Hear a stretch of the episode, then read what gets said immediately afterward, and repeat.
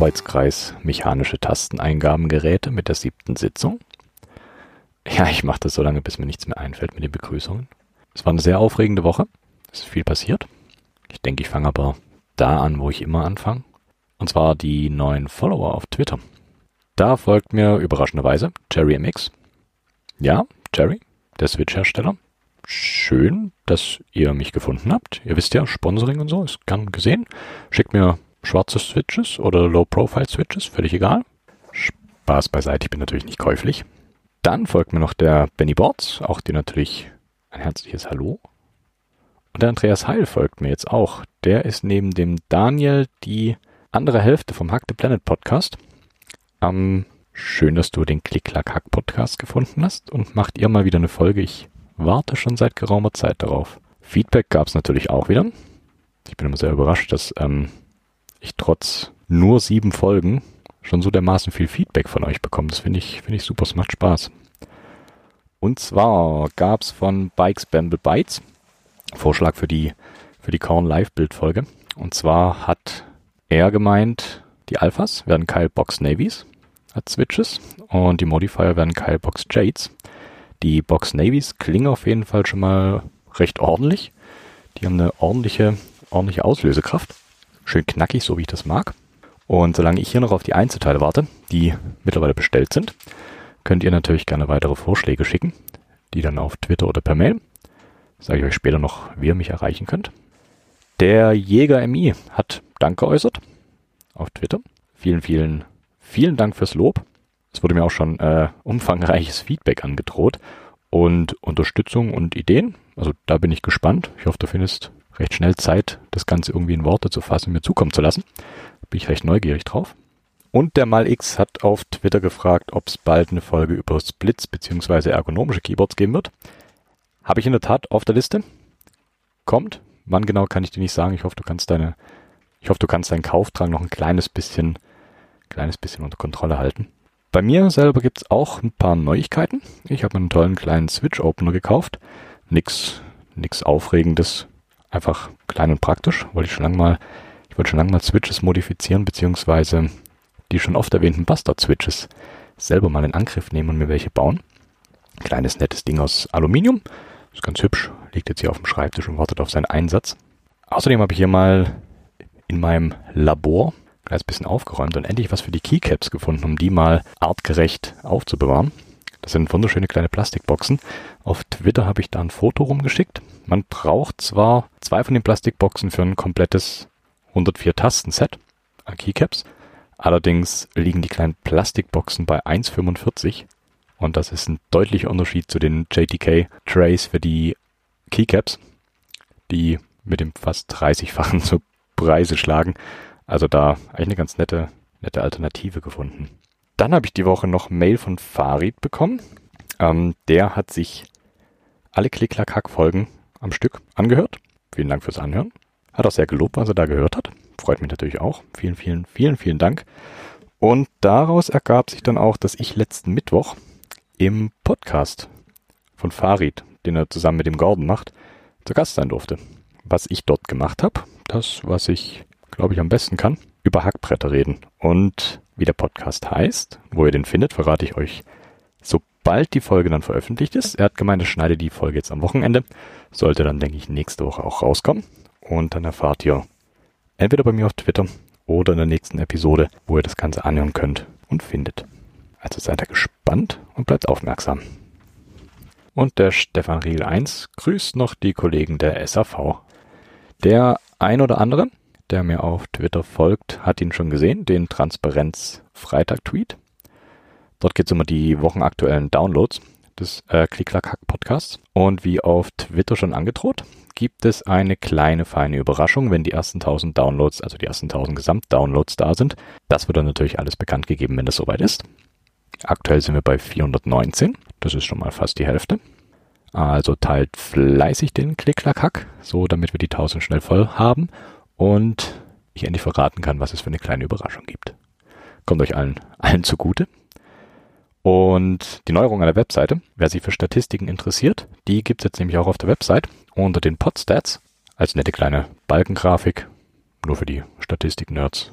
Wen das interessiert, kann sich das mal anschauen. Der Fleece hat mir auch direkt Optimierung für die äh, Podstats geschickt. Danke dafür natürlich nochmal. Äh, Ehre wem Ehre gebührt, keine Frage. Die Code-Optimierung werde ich dann irgendwann mal in den Angriff nehmen, wenn ich mal dazu komme und Lust habe. Aber trotzdem danke für die Optimierung, die baue ich auf jeden Fall ein. So, das waren mal die, das war mal die persönliche Hausmeisterei, wie es immer so nett heißt. Kommen wir zu den wirklich interessanten Sachen. Das sind die News beziehungsweise die Neuigkeiten, was mir alles über den Weg gelaufen ist die letzten zwei Wochen. Da wäre zum einen die QMK Ambient Light. Das ist ein Fork der QMK Firmware. Wer einen Mac benutzt, kann sich mit der QMK Ambient Light die Hintergrundbeleuchtung der Tastatur an das Umgebungslicht anpassen. Mit Hilfe des Lichtsensors, der im Mac verbaut ist. Das Ganze ist Open Source, gibt's auf GitHub. Packe ich euch natürlich auch in die Show Notes. Ganz klar, dann könnt ihr das, wenn ihr Macs benutzt, könnt ihr das mal ausprobieren. Könnte ganz spannend für den einen oder anderen sein. Dann natürlich noch das eine oder andere, was vielleicht euren Geldbeutel belasten könnte. Es gibt einen Interest-Check für das FluxLab ZT60. Das ist ein 60% ortholineares Keyboard, das angepasst ist auf äh, normale Keycap-Sets. Was im Prinzip so viel heißt, wie die Alpha-Keys sind ortholinear angeordnet. Also in der schönen, ich hatte es in der letzten oder vorletzten Folge beschrieben, als Layout, das man am ehesten mit einer Schokoladentafel vergleichen kann. also die Alpha-Keys sind aufgeteilt in klare Linien und Spalten. Und die Modifier sind im Prinzip auf der linken Seite rechtsbündig angeordnet und auf der rechten Seite linksbündig, so dass die natürlich an das ortholineare Layout der Alpha-Keys gut anschließen. Und dadurch ergibt sich ein insgesamt trapezartiges Design vom Case. Sieht ziemlich abgefahren aus. Muss man sich mal anschauen. One-Up Keyboards haben auch wieder ordentlich geliefert. One-Up Keyboards haben die POM White Marshmallow Keycaps wieder vorrätig. Das ist das gleiche Material, woraus die Stems sind bei den Switches, also ein relativ weiches Plastik. Sind komplett in weiß, haben keine Zeichen drauf, also wer es wirklich blank mag, sollte da mal ein Auge drauf werfen. Außerdem hat OneUp Keyboards einen Schwung EPBD Sushi Caps reinbekommen. Das sind weiße Caps mit cyanfarbenen Zeichen und magentafarbenen japanischem Hiragani-Zeichen. Da liegt das Set bei 99 Dollar. Sieht auch recht hübsch aus. Außerdem haben Canon Keys einen ziemlich abgefahrenen Switch-Puller im Sortiment, den WooQ. Ich hoffe, ich weiß es nicht, ob ich das richtig ausspreche. Das ist ein ziemlich schickes Ding, gerade für Hotswap-Tastaturen geeignet, wo man die Switches einfach rausziehen kann. Ist komplett aus Titan gefertigt, gibt's in Titan Silber und Titan Blau und liegt bei 13 Dollar, also ziemlich bezahlbar, sieht hübsch aus. Verlinke ich euch natürlich alles, wie gesagt, in den Show Notes. Außerdem, wer noch Keycaps sucht, GMK hat einen Group Buy für Sunset Surfing gestartet. Das sind äh, dunkelblaue Caps mit orangefarbenen Zeichen drauf. Der ist ganz frisch gestartet, der ist seit dem 27.04. live. Und hier fängt das Base Kit bei 135 Euro an. GMK hat außerdem das Keycap Set Lux gestartet, auch im Group Buy. Das sind schwarze Caps mit gelben Zeichen drauf. Außer bei Escape und Enter. Da ist es einmal invertiert, das heißt, die sind gelb, die Caps mit schwarzen Zeichen drauf. Hier liegt das Base Kit bei 129,90 Dollar.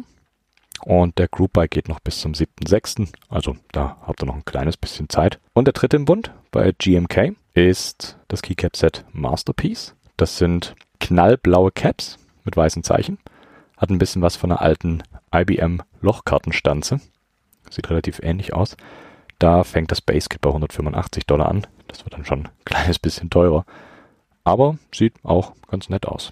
Was ich noch gesehen habe, ist eine tolle Webseite, die dem einen oder anderen eventuell helfen könnte. Gerade wenn es um äh, Split Keyboards geht. Das ist die Seite comparesplitkeyboard.com. Da hat man die Möglichkeit, verschiedene Split Keyboards miteinander zu vergleichen, zumindest vom Größenfaktor her. Da werden die, die Case-Größen der Split Keyboards als Layer übereinander gelegt dargestellt so dass man so ungefähr einschätzen kann, wie groß das eine Split-Keyboard im Vergleich zum anderen Split-Keyboard ist.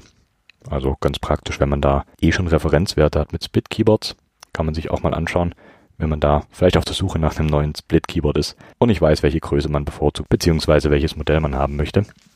Da kann man es ganz gut vergleichen. So viel mal zu den Neuigkeiten. Ich denke, das reicht auch. Äh, Geldbeutel wird's mir danken. Ich habe mir heute mal überlegt, nach den ganzen Statistikfolgen, die wir die letzten Male hatten und die Folge über die Basics. Geht's heute mal ein bisschen, bisschen was abgefahrener zu. Ich habe hier als Notiz stehen Funky Boards. Und ich glaube, das trifft's ganz gut. Ich habe mir mal überlegt, ich suche mir mal die Tastaturen raus, die mit Sicherheit nicht auf vielen Schreibtischen steht oder stehen. Es gibt nämlich neben den ganz normalen Keyboards, wie man sie kennt, in ihren rechteckigen Ausführungen, in ihren Split-Ausführungen, gibt's noch äh, Keyboards, die völlig anders aufgebaut sind. Meist so, wie man sich's eigentlich nicht mal vorstellen kann. Deswegen gebe ich mein Bestes, das Ganze hier in, im Audioformat zu beschreiben. Ich hoffe, das funktioniert.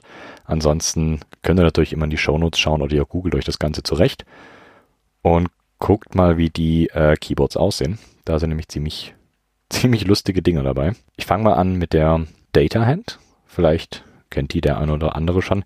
Das ist eigentlich immer so das Vorzeigemodell, was gezeigt wird, wenn man mal fragt, was wirklich eine abgefahrene Tastatur ist. Ähm, die Data Hand ist im Prinzip ein Split-Keyboard. Die Data Hand wurde ursprünglich äh, entwickelt für Stenografie, also für das schnelle Mittippen von gesprochenem Text. Die ist komplett angepasst auf, auf die Hände. Das heißt, wirklich sehr, sehr, sehr, sehr ergonomisch.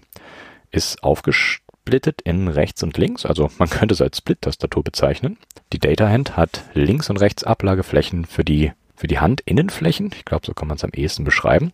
Also die Hand liegt komplett bis zum Anfang der Finger auf. Die Finger selber, die kommen in kleine Löcher mit jeweils fünf Tasten. Bis auf den Daumen, der bekommt eine separate Mulde. Das heißt, alle vier Finger der Hand kommen in diese Löcher. Die fünf Tasten sind angeordnet oben, unten, links und rechts. Und in der Mitte nach unten ist auch noch eine Taste. Und die Tasten sind jeweils belegt mit den Alpha-Keys. Das heißt Buchstaben, Sonderzeichen, Zahlen etc. So dass man je nach Bewegung des Fingers ein Zeichen auslöst und das wirklich nur durch die Bewegung der Finger machen muss. So wird die Hand selber selber nicht bewegt, sondern wirklich nur die Fingerspitzen und dadurch Zeichen am Rechner erzeugt. Die Schalter für die Daumen sind ein kleines bisschen breiter und regeln sowas wie Shift, Alt, Graph, Steuerung, solche Geschichten, die Leertaste. Die Data Hand ist mittlerweile sehr, sehr, sehr selten geworden und schwer zu bekommen und wenn mal irgendwo eine auftaucht, sind die ziemlich teuer. Ich würde gern mal eine ausprobieren, also wenn hier jemand zuhört, der eine hat. Wenn dieser ganze Pandemie-Mist irgendwann mal rum ist, dann mache ich ein Hörertreffen und dann würde ich die gerne mal ausprobieren. Ich will die einmal in der Hand haben, diese Data Hand. Vielleicht klappt es ja mit dem nächsten Keyboard, was ich auf der Liste stehen habe. Das ist das Lulboard. Das ist quasi ein DIY-Nachbau der Data Hand. Das Lulboard ist komplett 3D gedruckt, hat die gleiche Funktionsweise wie die Data Hand, also auch wieder fünf, fünf Schalter pro Finger. Das Ganze in diesen kleinen Mulden, wo die Fingerspitzen reinkommen und die Handflächen liegen komplett komplett auf, auf einem ergonomisch geformten Pad. Das Ganze läuft mit zwei Teensy-Boards. Was hier besonders ist, die Caps für die Schalter, die werden von Magneten gehalten. Das heißt, die sind noch beweglich, so dass man das Ganze sogar noch besser an die Ergonomie anpassen kann. Wenn man da längere oder kürzere Finger hat, hat man hier die Möglichkeit, die Caps dann noch zu verschieben von der Position her, so dass man auch mit dem Daumen zum Beispiel wirklich an alle Caps rankommt. Das nächste, was ich hier stehen habe, ist das Artsy Keyboard muss ich sagen, wäre, glaube ich, nichts für mich. Ich könnte es mir nicht merken, wie ich das bediene. Das Artsy hat zweimal vier Tasten. Das heißt zwei Reihen mit jeweils vier Tasten. Ist allerdings kein Makropad, wie man jetzt wahrscheinlich denkt, sondern eine vollwertige Tastatur. Das Artsy Keyboard ist für Einhandbedienung ausgelegt und ist komplett angepasst auf die vier Finger ohne Daumen, sage ich mal. Wie schreibt man mit einem Keyboard, was nur zweimal vier Tasten hat? Über Kombination und verschiedene Layer. So wird das Ganze geregelt. Ähm, es gibt da zum Beispiel den Mouse Layer oder Navigation Layer, der Alpha Layer, Custom Layer. Das sind die Möglichkeiten, die es da gibt. Das heißt, mit einem Navigation Layer hat man die Cursor-Tasten, wenn man da hoch, runter, rechts, links braucht. Beim Alpha Layer natürlich äh, sämtliche Tasten. A, S, D, F, alles Mögliche. Und um alle Tasten zu erzeugen, die man sonst auf einem Keyboard drauf hat, benutzt man beim Artsy Keyboard, wie gesagt, Tastenkombinationen. Das wäre dann zum Beispiel, um die Leertaste zu benutzen, drückt man alle vier Tasten in der unteren Reihe. Enter wäre dann zum Beispiel die zwei Tasten auf der linken Seite, also die obere und untere Taste auf der linken Seite. So regelt man quasi seine komplette, seine kompletten Eingaben durch Tastenkombination. Ist, glaube ich, ein ganz nettes Projekt fürs Wochenende. Die ist schnell gebaut mit den 2x4 Tasten. Läuft alles mit der QMK. Und es gibt dafür sogar ein fertig geschriebenes Layout für die QMK. Das heißt, wenn ihr da mal Lust habt, Schaut euch das mal an, baut's mal nach, lasst mich wissen, wie ihr damit schreibt. Ich glaube, ich baue mir irgendwann auch eine und teste das Ganze mal. Wie gesagt, ich glaube, ich kann mir die ganzen Kombinationen gar nicht merken, aber die gibt's zum Glück gut dokumentiert auch auf der Webseite. Das nächste wäre das Fluorid Keyboard. Fluorid, Fluoride, ihr wisst mein Englisch. Das ist ein Split Keyboard. Im weitesten Sinne, glaube ich, das normalste Split Keyboard, was ich heute Abend hier, hier im Podcast bespreche. Ist allerdings das Gegenteil von minimalistisch. Ähm, es hat ergonomisch angeordnete Alphas, wie die meisten Split-Keyboards. Aber das Keyboard hat auf jeder Seite des Split alle F-Tasten von F1 bis F12 und hat auch einen kompletten Ziffernblock auf jeder Seite des Split. Und nicht nur das, selbst die Cursor-Tasten sind auf jeder Seite des Split-Keyboards. Das Ganze ist also ziemlich, ziemlich groß und ordentlich redundant. Sieht abgefahren aus und ich glaube, der Ansatz, sich eine Split-Tastatur zu schnappen, um Platz auf dem Schreibtisch zu sparen, äh, ist hier wahrscheinlich fehl am Platz. Aber schaut es euch selber an. Das nächste, was ich gefunden habe, ist Caracorder. Ist, glaube ich, nicht ganz mechanisch. Ich habe es jetzt allerdings trotzdem mit reingenommen. Der Caracorder, das sind zwei Halbkugeln. Eine links, eine rechts. Also könnte man, könnte man auch als Split-Keyboard bezeichnen. Auf den Halbkugeln befinden sich eine Art kleine Joysticks, würde ich es, glaube ich, am ehesten nennen. Das heißt, auf die Halbkugeln kommen die Hände, das wieder als Handflächenablage. Und die Finger, fast ähnlich wie bei der Data Hand, kommen auf die kleinen Joysticks und durch Bewegung Joysticks werden dann Zeichen generiert. Auf den kleinen Joysticks gibt es Vertiefungen, so dass das mit dem Finger auch gut spürbar und haltbar ist. Das sind äh, 10 Schalter pro Seite und laut Angaben vom Hersteller schafft man damit wohl bis zu 200 Wörter pro Minute. Und beim Caracorder ist es so, dass in der Firmware hinterlegt ist. Das sind ähm, Cording Boards. Ich werde das später noch mal ein kleines bisschen näher beschreiben. Wenn ihr alle Buchstaben, die ein Wort enthält, drückt, regelt die Firmware automatisch, dass das Wort ausgegeben wird, was ihr schreiben wollt. Höchstwahrscheinlich. Wie genau das softwaretechnisch gelöst wird, kann ich nicht sagen. Das weiß ich nicht. Aber scheint recht gut zu funktionieren. Zumindest laut Herstellervideo. Fand ich auch sehr spannend. Und er kann da zum Beispiel deutlich schneller schreiben als mit einer Standard-Tastentastatur. Also auch ein ganz wirres, aber cooles Design und wirklich ein nettes Konzept. Dann habe ich hier auf der Liste noch das wahrscheinlich noch normalste Keyboard hier auf der, auf der ganzen Liste. Das ist die Bepovan oder Bepovan. Das ist vom Gehäuse eine ganz normale 40% Tastatur, hat eine Split Spacebar. Nur ist hier die Besonderheit, die Tasten TFGH sind abgesondert vom Rest des Layouts so als kleine Cursor-Tasten quasi, das Inverted T. Die Beepo-Van war ein Group By, die gibt es so leider nicht mehr. Ich hätte auch, muss auch sagen, ich habe sie im Zuge der Recherche das allererste Mal gesehen, davor noch nie. Ich weiß auch nicht, wem das zusagt. Mein Fall wäre es jetzt nicht so ganz, da es das Layout an sich ja doch relativ auseinanderreißt, wenn man da TFG und H so abgesondert vom Layout dastehen lässt. Dann geht's weiter mit dem Ginny Board oder Ginny Keyboard. Hier ist das Konzept relativ einfach. Der Mensch hat zehn Finger, deswegen braucht ein Keyboard nur zehn Tasten. Ist auch als Split-Keyboard, linker und rechter Part. Das Ganze ist ein Layout, das rein mit zehn Tasten bedienbar ist. A-S-E-T-N-I-O-P Layout. Ich glaube, am Stück ausgesprochen würde das furchtbar klingen. Das ist eine ähnliche Funktionsweise wie die vorhin erwähnte Caracorder. Das heißt, wenn ihr Wörter schreiben wollt, drückt ihr einfach komplett alle Buchstaben, die das Wort enthält und die Firmware bastelt euch die Wörter zusammen. Dadurch kann man darauf relativ schnell dann schreiben, trotz der Tatsache, dass es nur zehn Tasten hat. Ich glaube, dieses, ähm, dieses Prinzip, wie die Caracord oder gerade das Ginny Keyboard, werde ich mir auch mal näher anschauen. Und vielleicht mache ich da sogar mal eine Folge drüber, wenn ich das mal ausprobiert habe. Hatte bis, bis zu der Recherche zu der Folge noch keine Berührung damit, aber es klingt eigentlich ziemlich, ziemlich spannend und klingt auch danach, als könnte man seine Eingaben deutlich optimieren. Werde ich mir auf jeden Fall mal anschauen. Dann hat vielleicht der ein oder andere gesehen, es ist die letzte Woche, glaube ich, über Reddit gab es das Fishladder Keyboard. Ist auch wieder ein Split Keyboard. Das heißt zwei Teile. Ein, einer links, einer rechts. Das Case ist komplett 3D gedruckt. Es wird nach innen hin höher und fällt dann stufenförmig ab, wie eine Fischleiter.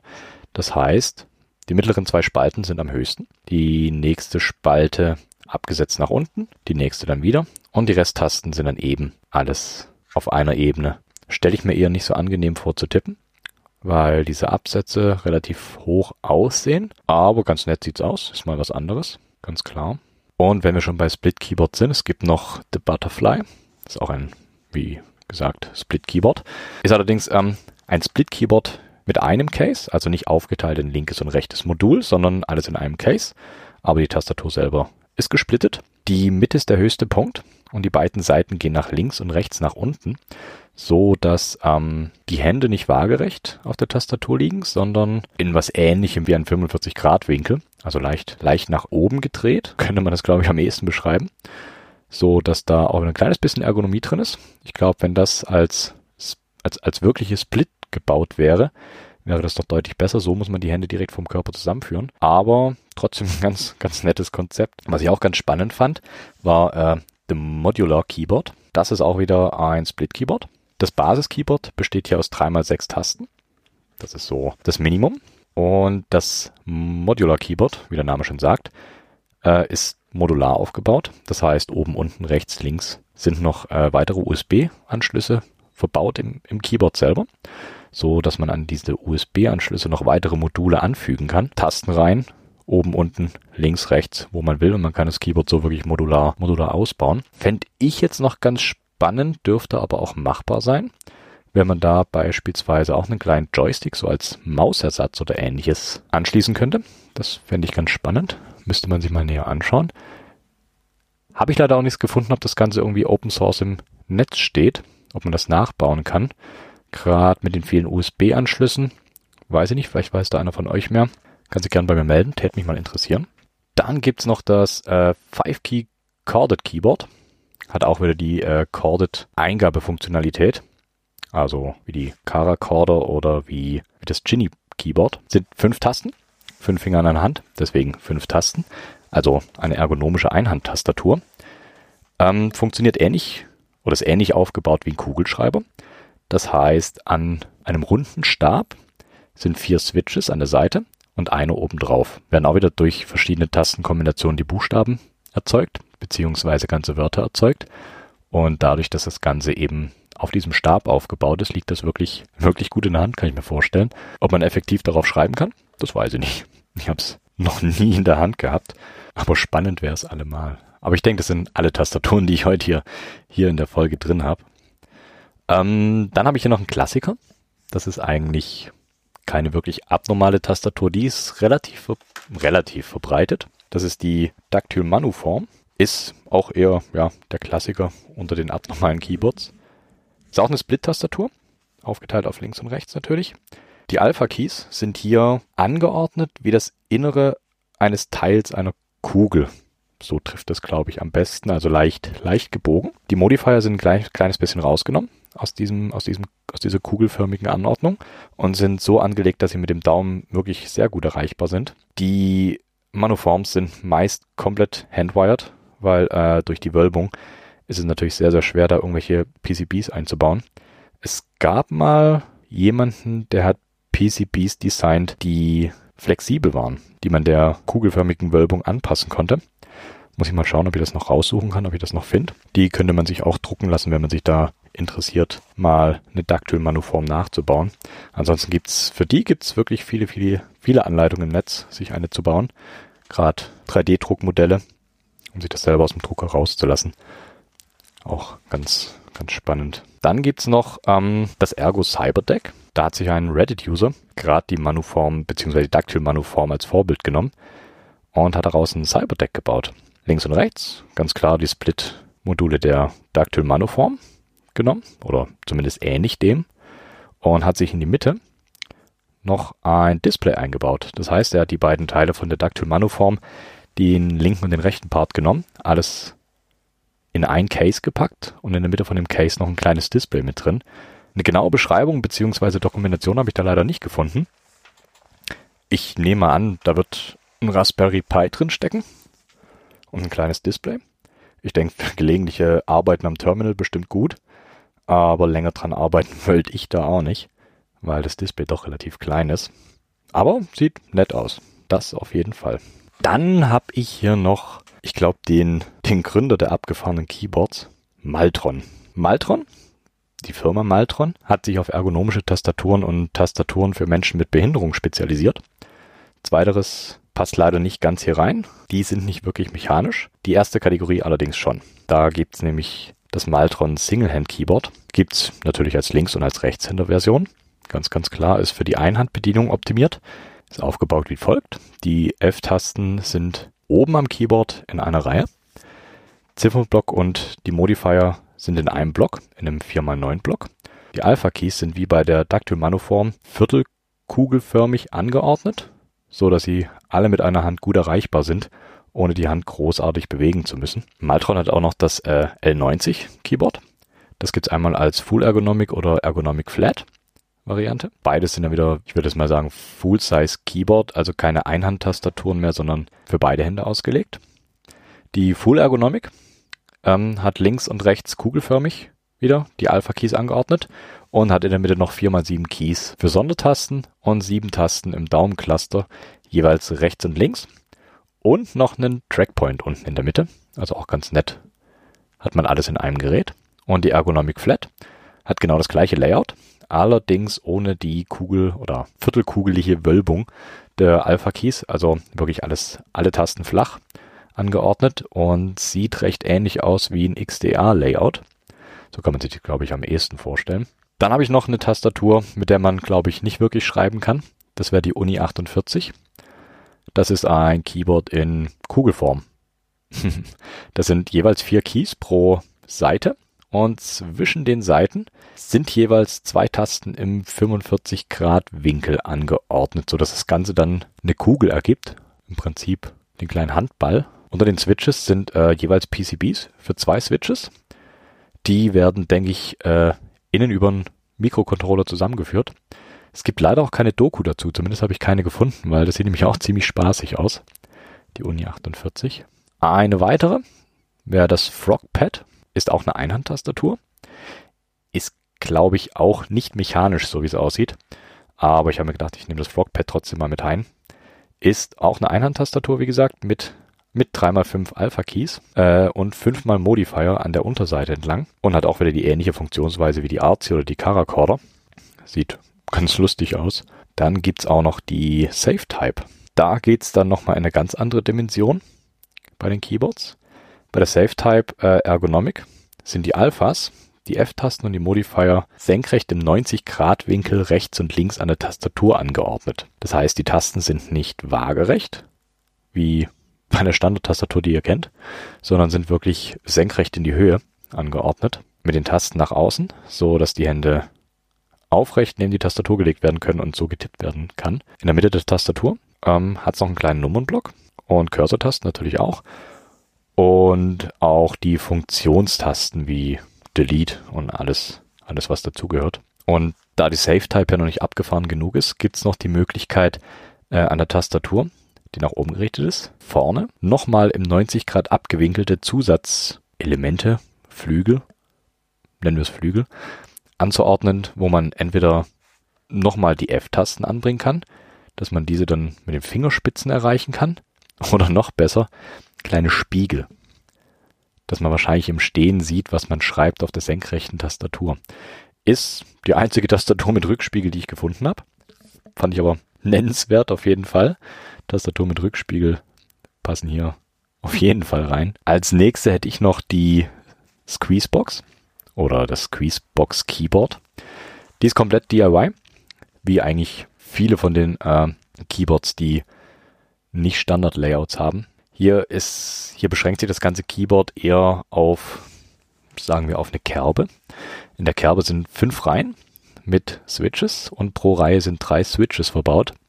Das heißt, wir haben hier 15 Switches pro Seite. Ist auch eine Split. Und hier ist die Funktionsweise auch wieder wie bei der Artsy oder bei der Caracord. Also auch wieder das Corded Keyboard Design. Um Platz zu sparen, sind die Switches so eng angeordnet, dass nicht mal mehr Caps drauf passen. Das heißt, man tippt hier auf den blanken, blanken Switches. Äh, in dem Modell, was ich gefunden habe, waren das Low-Profile-Switches. Also auch da nochmal platzsparend. Und dann gibt es da optional noch ein Daumencluster mit drei zusätzlichen Reihen, mit jeweils zwei Switches, die über den Daumen erreicht werden. Und das Daumencluster selber ist nochmal so ein kleines bisschen höher von dieser Kerbe abgesetzt, so dass man da auch wieder wahrscheinlich die perfekte, die perfekte Ergonomie erreicht. Und zu guter Letzt, die ist mir heute erst über den Weg gelaufen. Fand ich aber auch ganz spannend. Ich habe die auch mal mit reingenommen. Das ist die Gamo 2 K28. Das ist ein etwas anderes Gaming-Keyboard. Die ist ortholinear. Das ist im Prinzip eine Split-Tastatur auf einem Board. In der Mitte ist, ein, ist eine große 8x6 LED-Matrix. Hier kann ich sogar sagen, welche Switches drin sind. Das sind keine Box-Switches. Das Keyboard selber hat insgesamt 28 Tasten, hat eine Split-Spacebar. Ähm, die erste Reihe, die R1, hat rechts und links jeweils drei Tasten. In der zweiten Reihe sind es acht One-Unit-Tasten. In der Reihe 3 genauso. In Reihe 4 sind es auf der linken Seite einmal eine Unit und einmal drei Units und rechts dann einmal drei Units und einmal eine Unit. Insgesamt können auf dem Keyboard 19 Layer benutzt werden und ist wohl laut Hersteller mit so ziemlich jeder Gaming-Konsole kompatibel und passt, glaube ich, auch fast wie ein Gamepad in die Hand und sieht eigentlich ziemlich witzig aus. Könnte man sich, glaube ich, auch selber zusammenbauen. Ist, denke ich, recht schnell gemacht. Man müsste halt schauen, wie das dann mit Bluetooth-Konnektivität und ähnlichem aussieht. Das müsste man schauen. Wenn ihr also mal eine Tastatur auf dem Schreibtisch haben wollt, die nicht jeder hat, die mit Sicherheit auch nicht jeder bedienen kann, dann habt ihr ja jetzt auf jeden Fall ein paar Ideen, die ihr euch mal anschauen könnt. Die Links zu den Keyboards, die packe ich euch natürlich alle in die Show Notes. Und wie immer am Schluss bleibt nur zu sagen, vielen, vielen, vielen, vielen Dank für euer Feedback. Und ich bin wirklich, wirklich überrascht, wie gut das hier ankommt. Ich krieg regelmäßig wirklich nette Nachrichten von euch. Das freut mich sehr. Und ihr könnt mich natürlich gerne weiter und immer wieder kontaktieren. Entweder ihr macht das auf Twitter.